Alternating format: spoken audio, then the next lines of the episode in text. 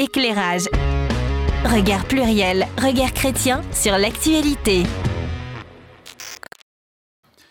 Eh bien, ça y est, nous y voilà. Le sujet euh, n'allait pas nous échapper encore plus longtemps avec l'arrivée des robots conversationnels grand public euh, type euh, chat GPT, l'IA, alias l'intelligence artificielle, déboule médiatiquement et aussi concrètement dans notre quotidien. Une nouvelle révolution est sans doute en marche. Mais qu'en penser Parce que le 29 mars dernier, des centaines d'experts mondiaux, parmi lesquels euh, mon petit chouchou euh, Elon Musk, euh, ont alerté sur les risques d'un développement, je cite, immodéré de cette intelligence artificielle. Je cite la tribune, un risque réel de perdre le contrôle de notre civilisation. Waouh Ok? Et en même temps, et du coup, je sais plus quoi penser, donc je me suis dit que j'allais en parler avec vous façon émission un peu psy, vous voyez quoi. Google, Google nous dit, ouais, mais l'intelligence artificielle, c'est une technologie émergente, d'accord, qui évolue rapidement et fait face à des challenges complexes, d'accord. c'est pourquoi nous invitons les testeurs à la tester sans retenue. J'adore. Comment ça s'appelle ça C'est pas une allitération Toi qui es euh, spécialiste de rap? Une assonance, merci beaucoup. Putain, c'est incroyable. Il y a une somme de culture ici autour. Voilà, donc nous invitons les testeurs à la tester sans retenue. Donc, qu'en pensez Et notamment, nous, en tant que chrétiens, le sujet, quand il arrivait dans votre boîte aux lettres, on laissera la parole en dernier à, Alexandre, qui va faire la confession aujourd'hui. Euh, qu'est-ce que ça, qu'est-ce que ça a fait? Bah, moi, ça me fait le même plaisir que quand tu fais un sujet sur l'astronomie. C'est mes sujets favoris, alors j'aime bien. Mais ça, c'est un message, parce que pour l'instant, on n'a jamais fait de sujet sur l'astronomie. Si, si, vrai on a fait dans quelques, ah il y a quelques saisons, oui, oui. Ok, d'accord, waouh Bon, d'accord. Euh, euh, donc le bah, même effet, donc c'est positif. Oui, je pense, oui, c'est un sujet intéressant euh, et passionnant et effrayant. Et effrayant aussi. Oui, aussi, quand même. Oui. Ok. Alban qui est notre renfort du jour. Il commence à être habitué des. Voilà, c'est notre joker de luxe. c'est le joker de luxe sur l'entouche. Non, content de traiter, ce sujet. Euh, c'est une nouvelle technologie qui, euh, pour une fois, paraît ultra accessible et au quotidien autour de nous. enfin, moi, personnellement, j'ai beaucoup de gens autour de moi qui l'utilisent. Donc ah ça, change un petit peu d'habitude. Et ouais, content de le traiter, tout simplement. Ok, d'accord. Eh bien, c'est parti tout de suite pour la confession avec Alexandre Jingle. Éclairage. Regard pluriel, regard chrétien sur l'actualité. Alors moi de mon côté, j'utilise l'intelligence artificielle depuis le début d'année. Donc euh, Philippe, tu parlais de ChatGPT, donc euh, je parle vraiment de ChatGPT puisque l'intelligence artificielle, moi je l'utilise depuis, euh, depuis peut-être plus longtemps. Avant, on appelait moins les choses peut-être sous ce nom-là, mais bon, pour moi, il y en a déjà dans notre quotidien depuis un moment. Tout hein. à fait. Euh, et euh, ne serait-ce que la traduction, enfin moi, Google Traduction au départ, enfin il y, a déjà longtemps, mais ça a déjà pour moi un peu changé mon quotidien. euh, et, et, donc, pour me recentrer sur ChatGPT, enfin les, les, dernières nouveautés du, du, du début d'année, au départ, j'étais surtout fasciné par cette nouveauté. Ce que j'imaginais depuis plusieurs années était enfin disponible pour tous. je l'utilisais presque comme un jeu. Bah oui, au début, voilà, on pose des questions, puis on voit que ça répond bien. Puis je sais pas si vous voyez à la caméra le regard d'Alexandre, on dirait un gamin avec son jouet là, mais vraiment. Ah, au début c'était ça, et puis j'étais ce gars quoi, comme tu disais, qui en parle à tout le monde. Mais t'as vu ça? Tu connais pas? Puis j'étais tout content de, le montrer. Puis bon après les médias s'en sont chargés, euh, et donc rapidement je me suis mis à l'utiliser pour presque tout, mes courriers pro, des emails compliqués, euh, et puis même pour trouver euh, l'inspiration. Aurais-je aurais osé l'utiliser pour préparer une émission éclairage Certainement.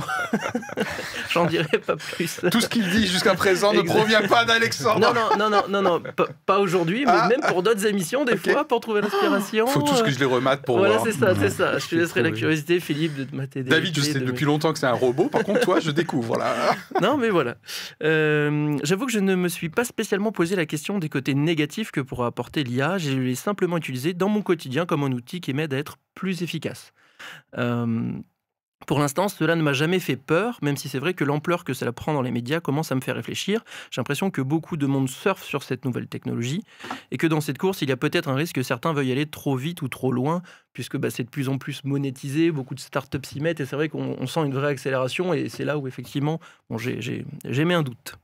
Euh, d'un autre côté, je me dis que notre que notre quotidien sera sûrement bientôt impacté par l'IA.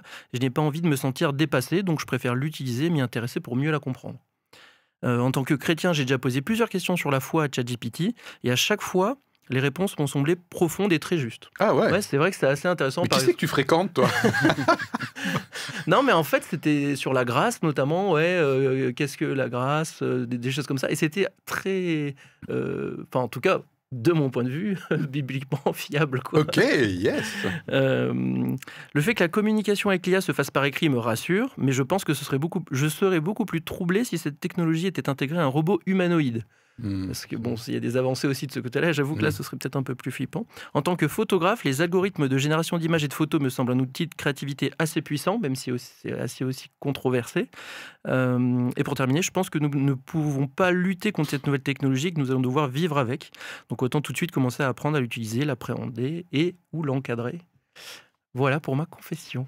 Ok, très bien, merci beaucoup. Alors déjà, première, euh, premier enseignement, moi qui m'a fait du bien en préparant cette émission, ne pas confondre ChatGPT avec l'intelligence artificielle, on est d'accord C'est exactement un des points euh, Tout à fait. qu'on Comment mentionne. hein. comment ça part Bah, C'est-à-dire que la ChatGPT est une façon, une déclinaison de l'intelligence artificielle, mais que celle-ci est de, déjà depuis de nombreuses années, je te cite Alexandre, dans notre quotidien.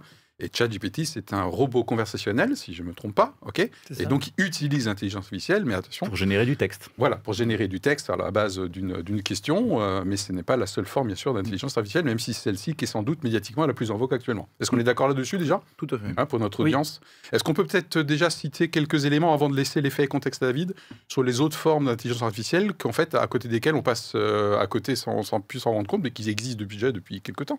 Dans notre quotidien Bah, Siri, par exemple. Siri et l'équivalent euh, Google, Alexa, je crois. Euh, bah, Il y, a ouais, il y a OK Google de. OK Google. et. Alexa c'est Amazon. Alexa, c'est Amazon. Merci beaucoup. J'étais chez mon neveu et j'avais Alexa dans toute la, jour- dans toute la maison. Mm. En Allemagne, il y avait six Alexa dans la maison. J'adorais. Parce que en fait, dans ce, ce petit, euh, ces petits composants, il y a plusieurs couches de- d'intelligence artificielle. Il y a une qui est de reconnaître euh, des mots, quelle que soit la voix. Qui est, ça a été une nouveauté qu'on n'a pas connue tout de suite. hein. Au début, il fallait entraîner euh, sur une voix donnée euh, la reconnaissance. Maintenant, ça se fait.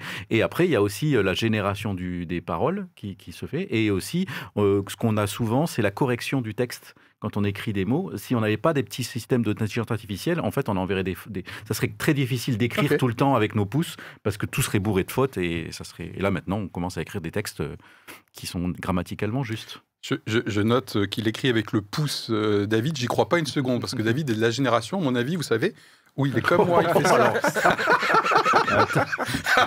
Moi, tr- je sais taper sur du ah, il fait genre, oh, ah, ça c'est mon fils qui fait ça là, voilà, mais pardon, j'en sais rien en fait. Euh, ok, d'autres choses sur les formes d'intelligence artificielle? Non, c'est bon. Ok, euh, David, du coup justement, avec tes pouces. Oui. Alors vous savez ce qui est en train de se passer là sur ma tablette? Je crois que j'ai dit quelque chose et j'ai Siri qui réagit. Ah, voilà, Ouais, là. En ce moment, c'est incroyable. Mais tais-toi, Siri là. Voilà. Non mais c'est incroyable, Ouais, c'est c'est bizarre. Punaise. Bah, Bon, on peut désolé, lui hein. apporter un micro? Allez, tu nous éclaires un petit peu, Oui. s'il te plaît. Alors, donc, euh, je précise que ce texte n'a pas été écrit par euh, ChatGPT. Euh, donc, euh, la preuve, c'est écrit à la main. C'est comme ça, j'ai pris toutes les Il précautions. s'est tapé la recopie. Non, non, j'écris directement. Donc l'IA, qu'est-ce que c'est ben, Ce sont des programmes qui sont destinés à accomplir des tâches complexes qui sont généralement dévolues à l'humain. Voilà, c'est à peu près la définition générale. Donc ce concept, il a émergé dans les années 50, euh, théorisé par Alan Turing, euh, celui qui a euh, décodé les codes secrets allemands pendant la Deuxième Guerre mondiale et qui ensuite a été un peu poussé au, au suicide euh, à cause de son homosexualité. Il a conçu le test de Turing.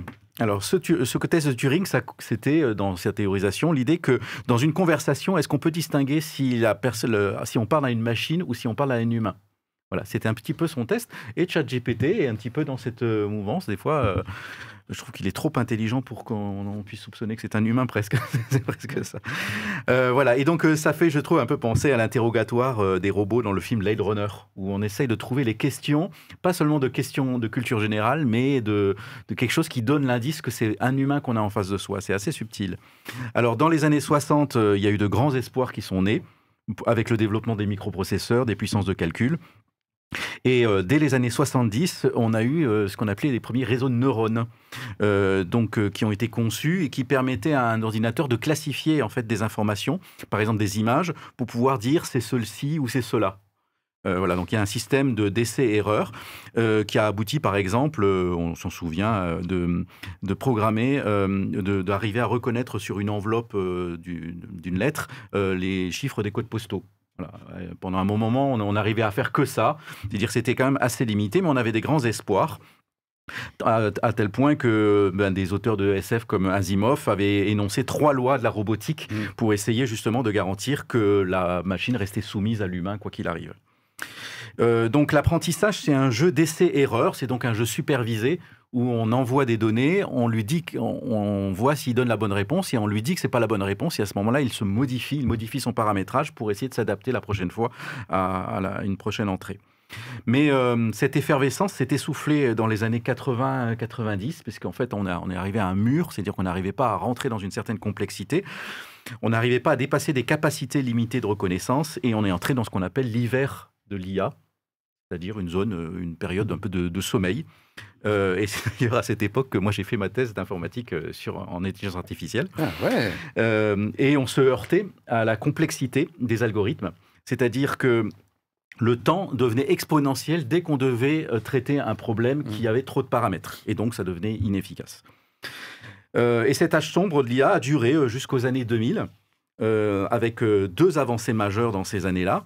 C'est déjà l'apprentissage profond à partir de grandes quantités d'informations, mais de très grandes quantités d'informations, grâce à la mise en réseau et Internet, qui a permis effectivement facilement de récolter des données et euh, de, les, de les soumettre à un programme. Et il y a aussi des avancées théoriques très importantes dans les réseaux de neurones qui ont permis d'in- d'ingurgiter efficacement toutes ces données-là et de créer des, des- réseaux de neurones avec de nombreuses couches sans que euh, les temps de calcul explosent et que euh, la, fiabilité des résultats euh, s'efface. Et ça a permis donc d'aboutir en 2023 à la sortie pour le grand public de ChatGPT, une version en ligne d'un programme permettant de produire du texte à partir d'une question ou d'une truc. Et donc, quel est le texte le plus probable qu'il faudrait sortir pour une question donnée? Euh, il y a, d'autres programmes donc, qui permettent sur, ce même principe de générer des images ou du son à partir d'une demande de départ. Euh, alors ces choses-là sont sortent les textes ou les produits qui sont les plus probables, mais pas forcément les plus euh, vrais. Il n'y a pas forcément de certitude que ce que l'on sort est vrai factuellement.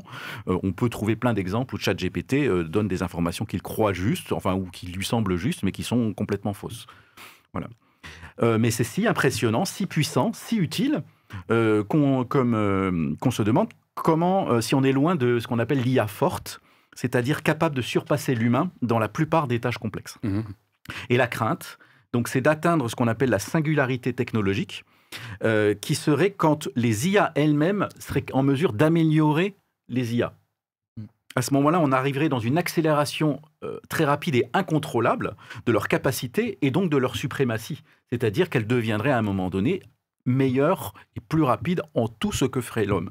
Et à ce moment-là, on aurait une sorte de décrochage euh, euh, civilisationnel, puisque finalement, l'humain serait finalement porté par les progrès que l'intelligence artificielle ferait plutôt que par ses propres progrès. Voilà. Et donc c'est pour cela qu'en mars, euh, donc cette lettre ouverte que tu as mentionnée, d'une institution qui s'appelle Future of Life, qui est un peu destinée à, à, à, à proté- enfin, à alerter sur euh, les dangers possibles de l'intelligence artificielle, a demandé ce moratoire. Alors le moratoire porte sur le fait de ne plus entraîner un programme plus puissant que ChatGPT. Donc, ça n'est pas d'arrêter toutes les recherches, mais de ne pas maintenant constituer un nouveau chat GPT version 5 et 6 ou 7. Et donc cet appel a été signé par Elon Musk, alors et Steve Wozniak, euh, un des créateurs de- d'Apple. Et c'est amusant de se souvenir quand même que Elon Musk a été un des des financiers euh, premiers de OpenIA, qui a été celui qui a sorti ChatGPT. Mais dès euh, le départ, en fait, c'est quelqu'un qui a créé OpenIA justement dans l'idée qu'il fallait euh, contrôler l'IA parce qu'elle pouvait représenter un danger euh, mortel pour, euh, pour l'humanité. Euh, voilà, ben, on en est là. Mortel. Oui, de- T'as dit mortel Ouais, Ok, d'accord. Pour la civilisation humaine. Hmm Sympa, hein, cette émission erreur système, erreur système. Euh, bon voilà, bon, on, Ah, arrive, on arrive à aujourd'hui. Oui, on arrive euh, aujourd'hui, très bien. Alors attention, les questions, les questions vont, vont, euh, vont, vont s'enfiler. hein. J'en ai prévu une, deux, trois, quatre, cinq et six. C'est parti. Euh, première question. Euh, très concrètement, tu l'as un peu évoqué tout à l'heure, Alexandre. Quel usage personnel les uns et les autres, nous faisons aujourd'hui de l'intelligence artificielle? Zéro, un peu, là-dessus, rien du tout? Alban? Zéro pour moi, personnellement, Zéro. dans mon quotidien. Ok.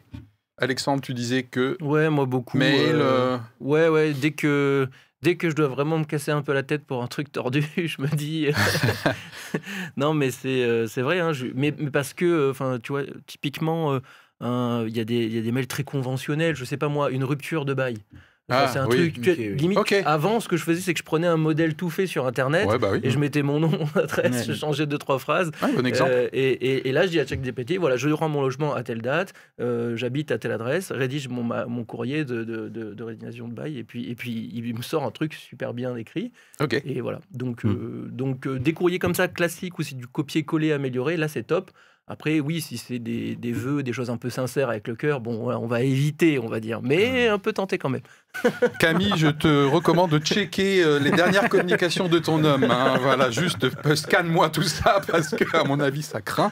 Voilà, David, un usage personnel Euh, concret. Alors, euh, bah, l'IA euh, au quotidien, euh, avec le téléphone, avec ce que j'ai dit, c'est-à-dire les, les améliorations de reconnaissance vocale et tout ça. Mais ChatGPT, je résiste. ok. Tu- Euh, ah, tu- ouais, c'est ouais, un je- acte je- volontaire, euh, un petit peu, intentionnel. ça euh, me- ça m'ennuie un petit peu. Et euh, je trouve que l'exemple que donne Alexandre est, est marquant, c'est que le modèle quand il- que- qu'il a, il a été validé par un humain et on sait que juridiquement, il te couvre surtout. ChatGPT, tu as aucune certitude que ce qu'il va te sortir est juridiquement ce qui te protège correctement. Ça a peut-être une bonne gueule, mais c'est pas forcément euh, toutes les clauses qu'il est nécessaire de mettre, puisque lui va piocher dans différentes choses.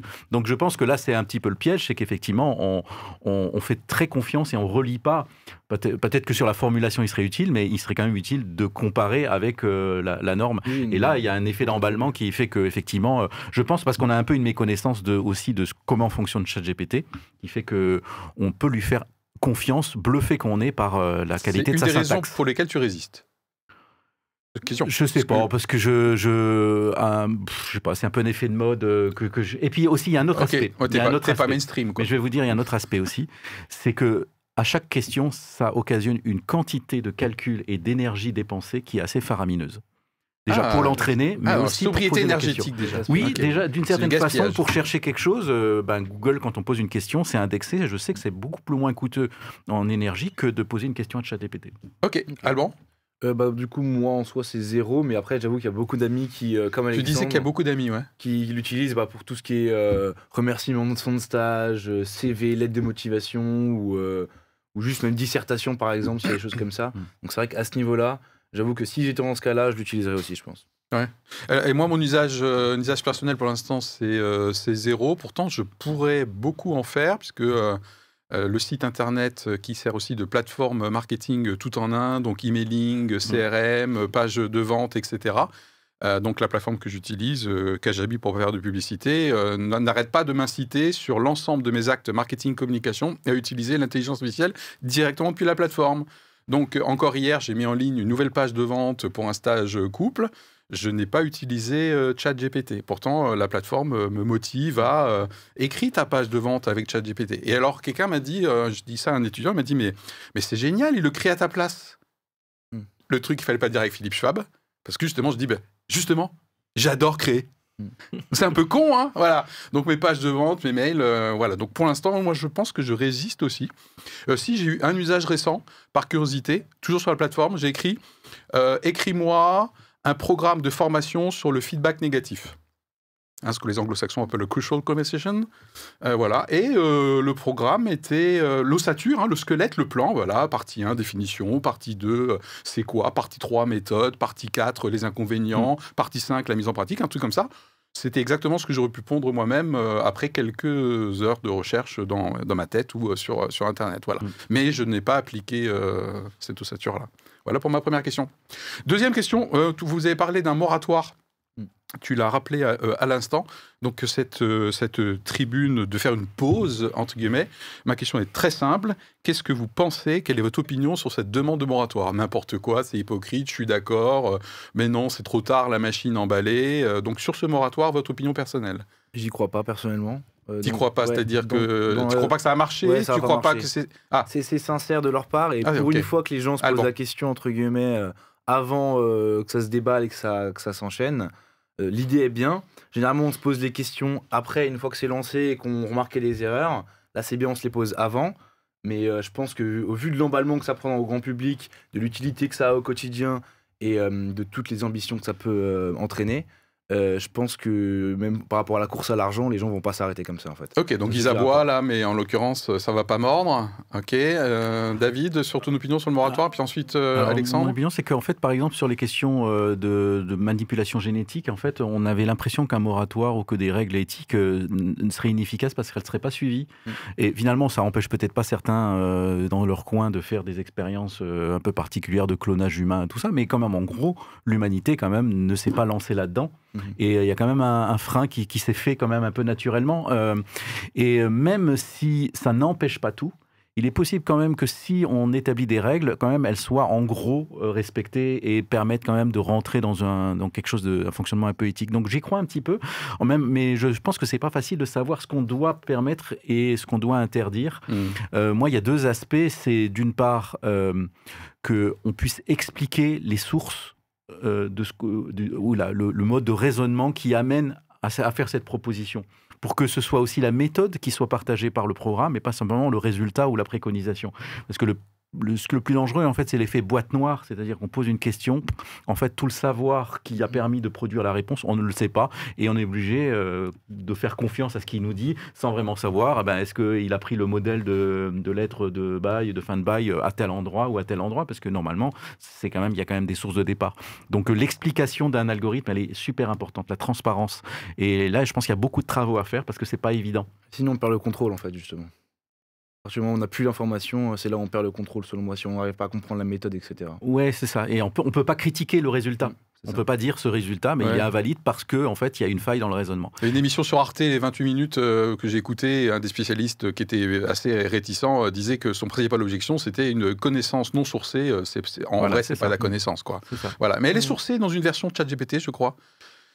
Bon, on va pas celle qu'on a en ligne. Euh, ton opinion sur le la moratoire, 4, ouais, Alexandre la version 4. La euh, version 4 Oui, ben moi, euh, le, le- le moratoire, effectivement, je pense que si les spécialistes et, tous les grands euh, qui travaillent dessus disent qu'il en faut un, euh, voilà, moi, en simple consommateur, entre guillemets, euh, j'ai pas ce recul nécessaire. Donc, effectivement, je serais plutôt pour, entre guillemets, suivre, suivre leur avis. Je me sens pas du tout limité avec l'utilisation que j'en fais actuellement. Enfin, je trouve que c'est déjà ultra puissant ce qu'on a là. Donc, euh, déjà aller plus loin dans deux mois, trois mois.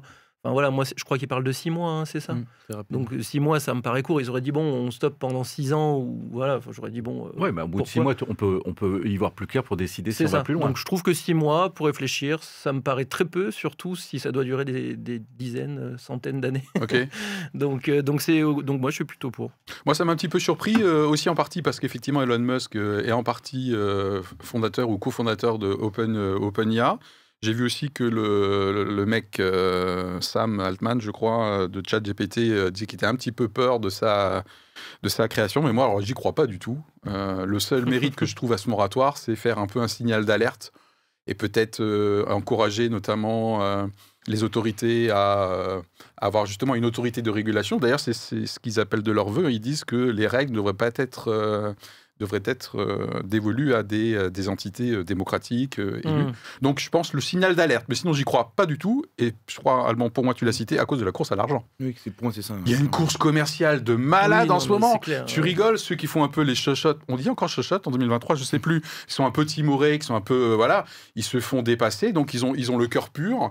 Mais ils sont tout seuls derrière dans le bac à sable. Quoi, hein. Donc, Non, euh, pour ouais. d'autres technologies, ça s'est déjà passé comme ça. Donc, moi, je pense qu'il y a une course de malade sur le plan commercial. Quoi. Donc, euh, je pense que les pays ou les zones économiques euh, qui sont pas dedans, là, elles vont, Mm. elles vont s'en Ouais, mais, mordre les doigts. Quoi. Ce qu'il y a, c'est qu'à un moment donné, l'intérêt économique aussi, c'est aussi que ces, ces IA qui apportent un vrai, un réel euh, truc puissent rentrer euh, dans des services publics, puissent rentrer dans ça. Et si à un moment donné, il y a des règles qui sont, qui sont définies et que ces programmes-là ne l'ont pas prévu, à un moment donné, elles pourront être interdites.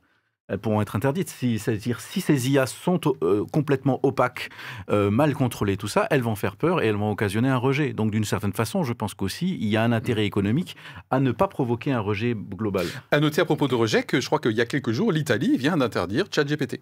Mhm. Ah. L'Italie. Là, Oui, Euh, oui, pourquoi Alors, euh, le prétexte, c'est euh, non, non-respect des De la- règles RGPD. Vous de savez, la, la- collecte des données. Euh, privée. Oui, privées, hein. exactement. Voilà, donc là, c'est très partie. concret. Donc, tu parlais d'interdire. L'Italie, ça y est, vient de prendre la décision euh, d'interdire ChatGPT euh, sur son Il territoire. peut y avoir des réactions. En tout cas, de limiter sacrément son usage. Il peut y avoir des réactions violentes. Alors après, c'est vrai qu'il y a déjà 150 millions d'utilisateurs. Je vois, j'entends que énormément de gens s'y s- 150 l'utilisent pour des 000, choses 001. euh, quand même très intimes finalement, qui est euh, d'écrire euh, une lettre de remerciement et faire des choses comme ça. Donc effectivement il y a une question de vie privée, mais je pense qu'il y a aussi une question de de, de relations intimes qu'on a avec ce genre d'outils. Euh, je pense que ça va pas forcément être évident de, de revenir en arrière.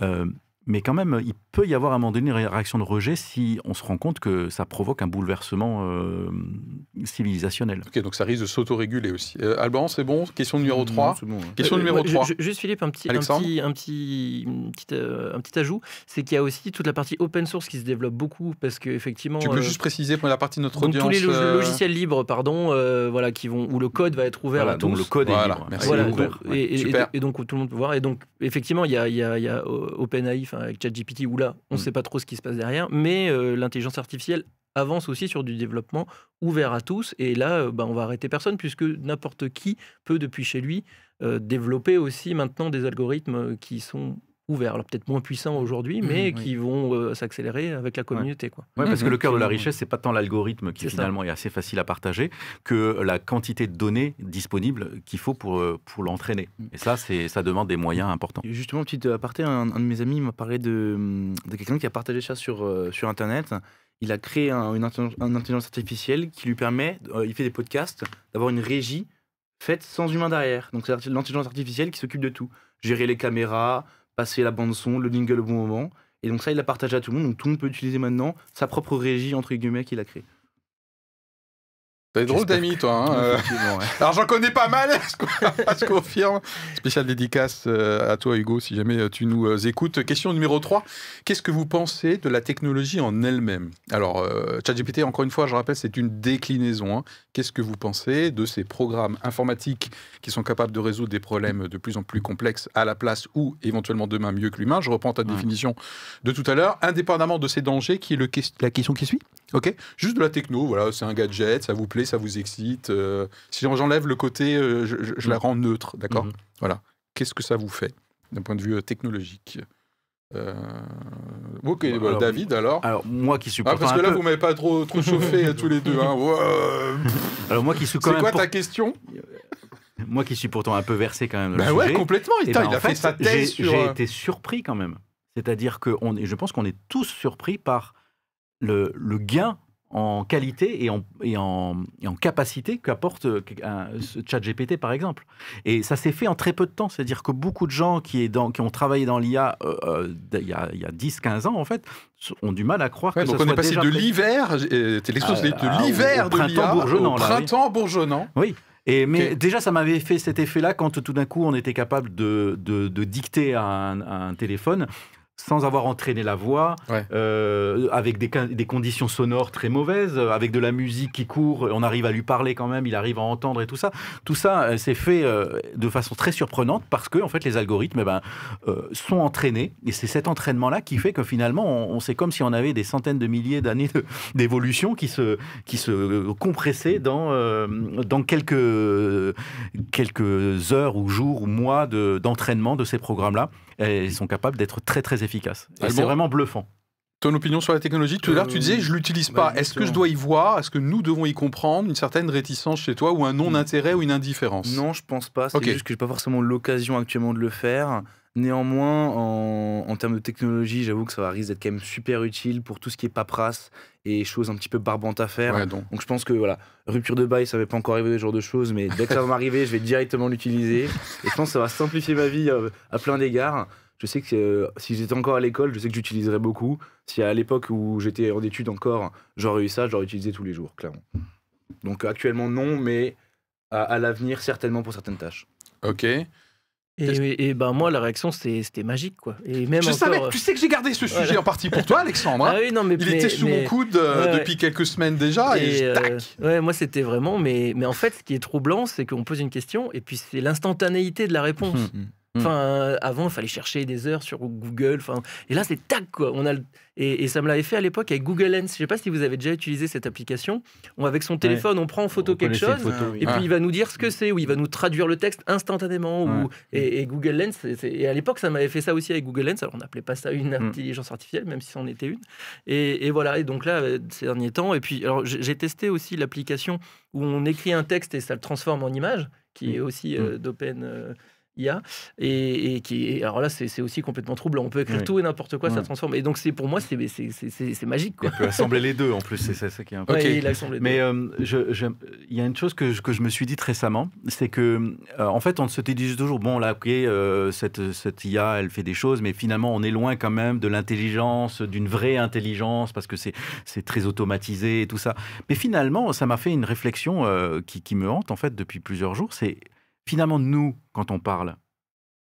On, on ne pense pas à tous les mots qu'on va dire, c'est-à-dire que de cette façon, on a une certaine pensée qui est là, on a des, Ah, mais notre cerveau est fan des automatismes. non, mais on, hein. on a des prédispositions Ouais. euh, de ce qu'on va dire et de nos opinions qui sont déjà prêtes. Et donc Et quand on nous pose une question, en fait, ça active automatiquement une réponse sans qu'on réfléchisse à ce qu'on dit. Ce que je, ce que je veux dire, c'est que d'une certaine façon, on répond à ce que à ce qui serait le plus probable qu'on réponde. J'ai euh, peur de la chute là. Mais en fait, ça veut dire que c'est très Je difficile. suis une IA. C'est-à-dire que c'est très difficile de. Non, ça veut dire que l'IA n'a pas besoin d'être intelligente et de comprendre ce qu'elle dit pour dire des choses. Parce que nous, quand on parle, on n'a pas une analyse qui automatiquement, qui syntaxiquement, euh, sémantiquement, construit toute une réponse avant de la faire. On commence à parler et les choses se suivent. Et en fait, c'est d'une certaine façon ce que fait euh, ChatGPT de façon statistique en allant dire bah, le mot suivant le plus probable après euh, le mot suivant le plus probable après, c'est de dire ça là, et voilà. Et donc les choses s'enchaînent comme ça. et Donc- dans notre esprit, ça se fait comme ça. tu veux dire que l'intelligence artificielle singe, entre guillemets, ou clone notre propre manière de fonctionner, sauf avec euh, la puissance euh, décuplée, quoi.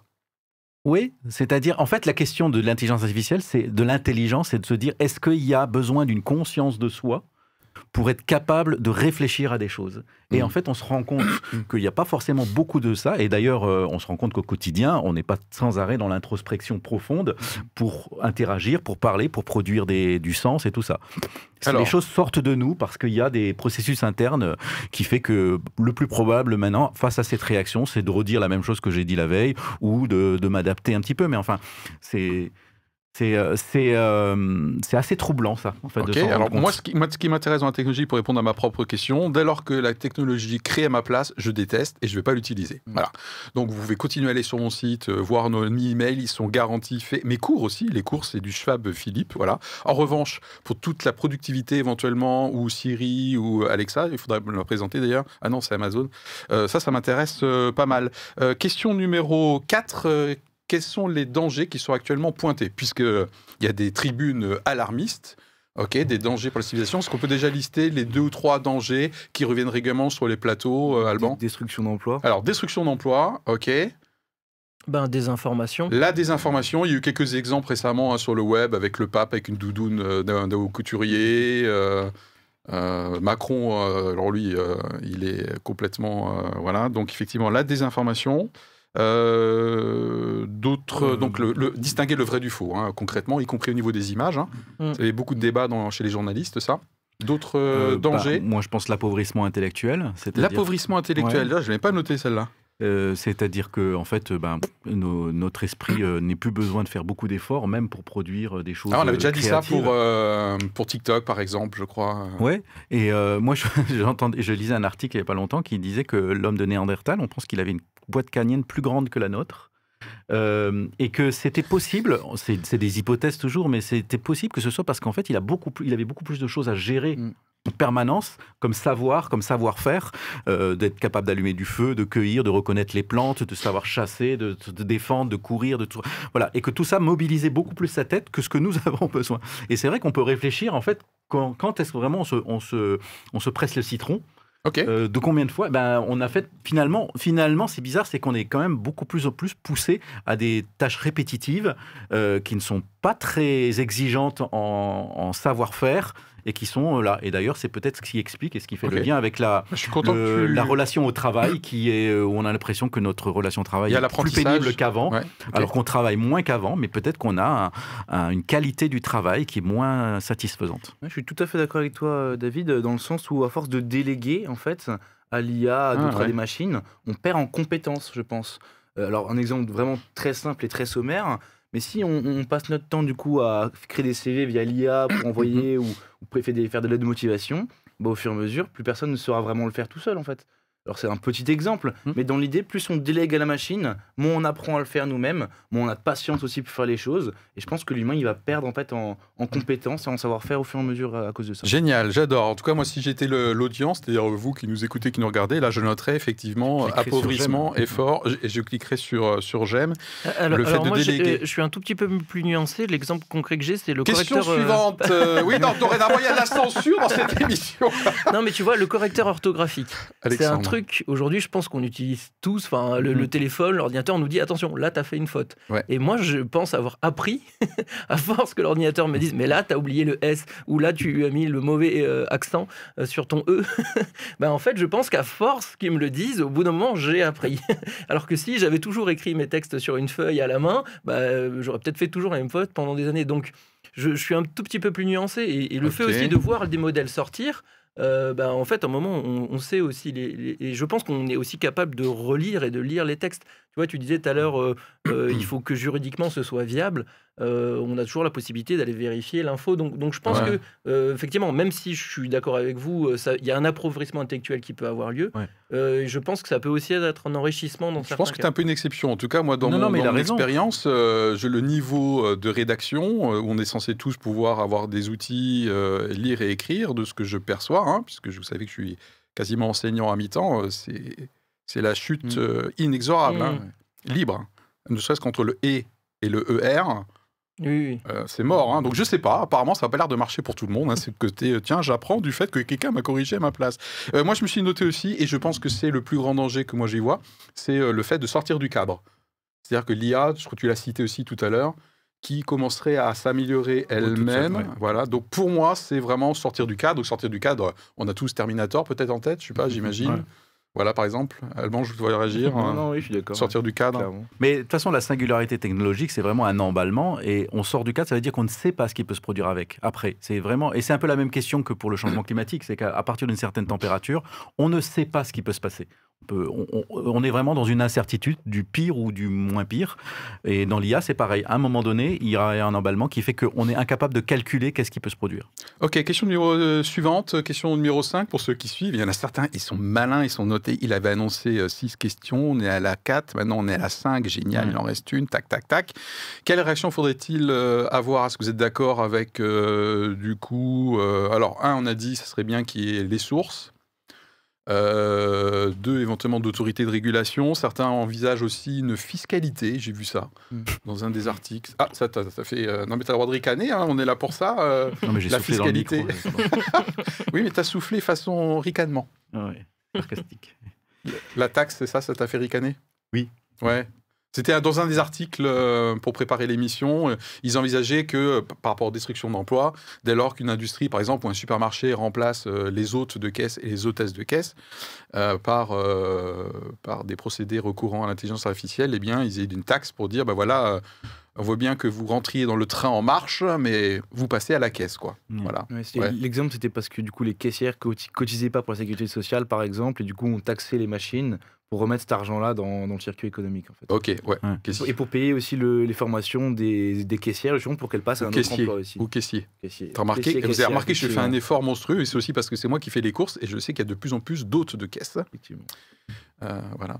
Euh, ok. euh, Donc, redis ta question, c'était sinon, quoi ouais, non, en fait, Et, et d'ailleurs, ça me fait penser à un sujet moi aussi je pas soupire parlé. là. Du coup, tu ricanes, je soupire, Alexandre. Euh, ChatGPT a une formule payante. C'est vrai qu'on n'en a pas trop parlé. Donc Ah ça ouais. pourrait devenir aussi élitiste dans le temps Si euh, Ah, pour sûr. avoir accès à une haute intelligence artificielle, il faut avoir les moyens de se la payer, ben ça peut aussi permettre que les très riches évoluent euh, ou aient accès à un savoir. euh, Ah, c'est comme les, les applications, les logiciels, on a toujours une version un peu Voilà. gratuite, hein, Bah là, qui est hybridée, ça. la Dropbox à 5 gigas, machin. Ouais, et si tu veux payer, Tu vas en- être limité sur ça. le nombre de questions que tu pourras Mais poser c'est déjà par le mois cas. et, Ça, c'est- déjà taille le des cas, textes. ok. Ouais, ouais, en- en fait, entre le début d'année où je l'utilisais, où ça venait de sortir en version Mm. bêta et, et ça répondait super vite et super bien, bah maintenant ça met plus longtemps à répondre parce que sinon il faut payer quoi.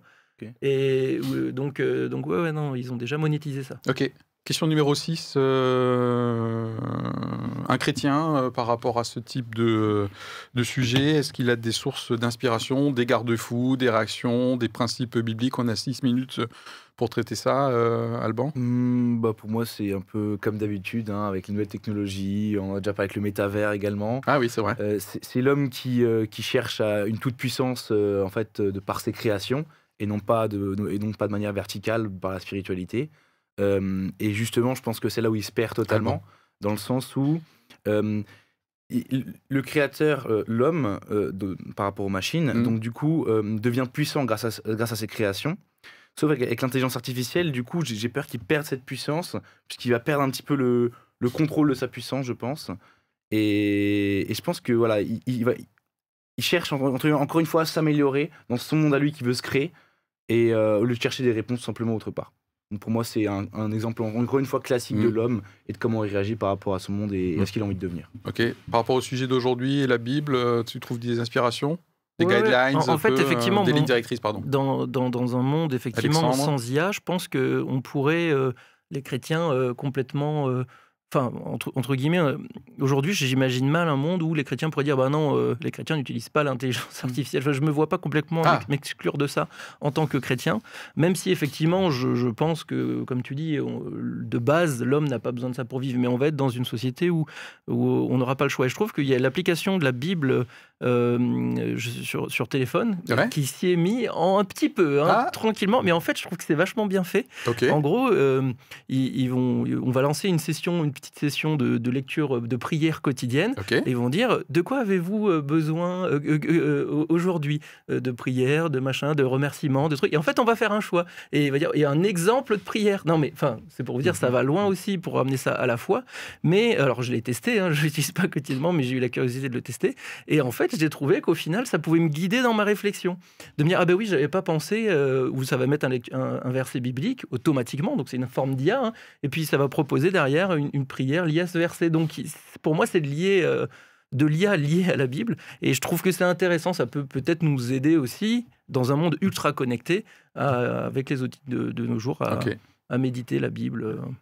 David, le sujet du jour avec euh, le Ah. principe biblique où en fait n'a rien à voir. euh, Euh, oui, à, rien, à moi, la, la réflexion que j'avais par rapport à ça, c'était de dire que en fait, euh, l'IA est un outil supplémentaire dans l'outillage technologique de l'humanité, qui est parti du bâton, de la roue, à tout ça, jusqu'à maintenant ces, ces, ces techniques encore plus évoluées. Et en fait, ben, ça nous rend très dépendants en fait de ces, de ces outils-là, et ça complexifie en fait notre société. Et c'est pour ça que ça me fait penser un petit peu à cette, à cette tour de Babel qui est un petit peu euh, le- l'emblème de l'orgueil humain pour essayer de rattraper Dieu. Et euh, je trouve que Épisode de l'Ancien Testament. hein. Ouais, et où en fait, euh, voilà, tous les peuples s'unissent pour construire une tour qui monterait jusqu'au ciel. Et, et je trouve qu'il y a deux, il y a deux choses là-dedans. C'est, c'est d'une part cette ambition comme ça d'essayer d'atteindre les sommets et de se comparer à Dieu, mais il y a quand même cette notion que pour cela, en fait, on est obligé de créer des couches de complexité qui rendent en fait notre édifice fragile. Et là, on est dans une société qui est quand même. Nous, nous sommes très fragiles parce que nous sommes devenus très dépendants de plein de choses. Si maintenant on nous enlève tout ça et qu'on nous met dans une forêt, on a peut-être une espérance de vie qui va quand même beaucoup diminuer. Peut-être pas Alban, parce que lui, maintenant, il est- il va être maxi entraîné pour ça, mais, Oui, non, Alban nous survivrait, je pense. là. Enfin, désolé, Alexandre. mais mais- c'est pas, pas je, si sûr. je hein. vois son entraînement actuel. C'est euh, pas si sûr parce que euh, il s'agit pas simplement d'avoir une résistance physique, il faut avoir aussi des savoir-faire et tout ça pour savoir quoi manger, quoi tout. Voilà, tout ça fait que en fait euh, euh, nous sommes et, et- et moi pour moi la réflexion que j'ai par rapport à ça, c'est que en tant que chrétien, je, je l'ai dit plusieurs fois, nous sommes très très bien installés dans ce monde. Très très bien installés dans ce monde. Et finalement, notre différence, on la marque sur la marge, sur une marge très fine par rapport à une conformité quand même très large par rapport à, nos dépendances, à, notre consommation énergétique, à notre consommation d'outils et tout ça, où là, finalement, on est très agnostique quand même sur, euh, sur, euh, sur ça. Et ça, c'est pour moi un avertissement. C'est Alors, bien sûr, la Bible nous, ramène à une époque de l'Antiquité où vraiment la technologie était beaucoup plus faible. Donc, on, on a quelque chose de très authentique aussi dans la relation entre les gens. Mais on voit bien que déjà dans une ville comme Jérusalem, qui commençait à devenir une ville importante, eh ben, il y avait du commerce qui s'installait, même jusque dans la cour du temple, et qu'on voyait déjà de quelle façon, en fait, tout ça était le ferment d'une société qui allait, une civilisation qui allait croître en technologie et qui allait croître en faiblesse. Alors moi, je me suis noté par rapport au principe biblique, je pense qu'à chaque fois, il y a, je pense que je représente un peu l'équilibre de la Bible, c'est qu'il y a à la fois une admiration sur le génie humain, et ça, je pense, c'est biblique. Hein. Je pense que voilà, Dieu a créé l'homme à son image, et donc j'adore ce côté progrès. Voilà, en tant que chrétien, j'applaudis, je dis voilà, l'être humain, il est vachement fort. Et en même temps, et en même temps, et là, je te rejoins, Alban, euh, je pense que euh, la quête de l'être humain, de, se, de progresser, de se sauver par lui-même, etc., euh, le conduit dans le mur. Et là, il y a un verset que j'adore, dans Romains 1, 22, se vantant d'être sages, ils sont devenus fous. Vous trouverez ça hein, dans l'épître aux Romains. Donc voilà, moi, ça, c'est vraiment ma. je trouve que c'est vraiment vrai. Et alors, par rapport au le côté toute puissance aussi, je m'étais noté, et ça, je pense que c'est ma crainte mûre en tant que chrétien, c'est le transhumanisme. Hmm. C'est-à-dire, à un moment donné, l'association à travers par exemple des implants, hein, l'association de l'intelligence artificielle et de mon corps euh, physique charnel. Voilà, donc c'est pas le sujet euh, du jour, je sais qu'on l'a déjà évoqué dans d'autres sujets, mais moi, cette, euh, tentation de porter l'humanité vers, vers un nouvel Eldorado, peut-être voire même vers l'immortalité. et, d'ailleurs, ça m'a fait penser, il y a une expression dans la Bible, utilisée par Paul, notamment sur l'homme nouveau. Hein, les chrétiens, vous connaissez ça, l'homme nouveau, l'ancien homme, le vieil homme, et de le remplacer par l'homme nouveau. Vous trouvez ça dans Colossiens 9.10, dans Ephésiens 4, 22, etc. Et il dit, ben, il y a l'ancien homme et il y a le nouvel homme. Et j'ai l'impression que, enfin, c'est pas l'impression, mais le message de la Bible sur le nouvel homme est radicalement différent de l'humanité sans Dieu, qui essaie aussi, lui, de créer, à mon avis, mmh. un nouvel homme, homme avec un grand H, quoi. Voilà, cette parole euh, philosophique. Peut-être que le nouvel homme, c'est celui qui doit s'affranchir justement de cette technologie. Je sais pas, en tout cas dans la Bible, le nouvel homme, c'est celui qui, euh, qui est relié à son créateur avec un grand C euh, pour le coup. Voilà. Ouais. D'autres choses euh, terminées sur principe biblique Tu avais noté d'autres trucs? Parce que Alban, je vois que tu es venu avec une note. Mmh, oui, mais non, c'est bon, je ouais, dis ce que bon, la totale. un petit mot pour conclure. c'est bon, David? Nickel euh, ouais, bah moi je, je, je, réfléchis, je travaille beaucoup sur cette question de low-tech, d'une société beaucoup plus simple. Et euh, je suis de plus en plus convaincu que c'est aussi ça qui nous mettra dans des conditions de nous reconnecter à, à la nature et au divin. C'est euh, de savoir renoncer sciemment et volontairement à la complexité de notre société, euh, tout en gardant le génie humain là où il peut être. Ok. Quelque chose encore à rajouter, Alexandre? Ouais, non, bon je suis assez d'accord avec David là-dessus. Hein. C'est mmh. vrai. C'est un sujet qui revient régulièrement dans les, dans les propos de, de, David, effectivement, sur, sur d'autres thématiques aussi. Alban?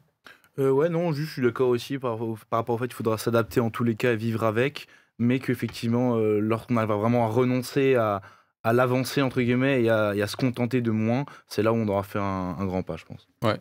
Bon, en tout cas, moi, peut-être pour conclure, euh, moi j'adore cette, cette tension euh, entre à la fois euh, on y va, de toute façon on n'a pas le choix, j'adore contre progrès, j'adore le progrès, et en même temps une humilité, en tout cas celle que je vis lié à ma foi euh, chrétienne, l'humilité de considérer que avec tout ça, je suis qu'un être humain et qui a besoin de transcendance. Voilà, merci de nous avoir suivis.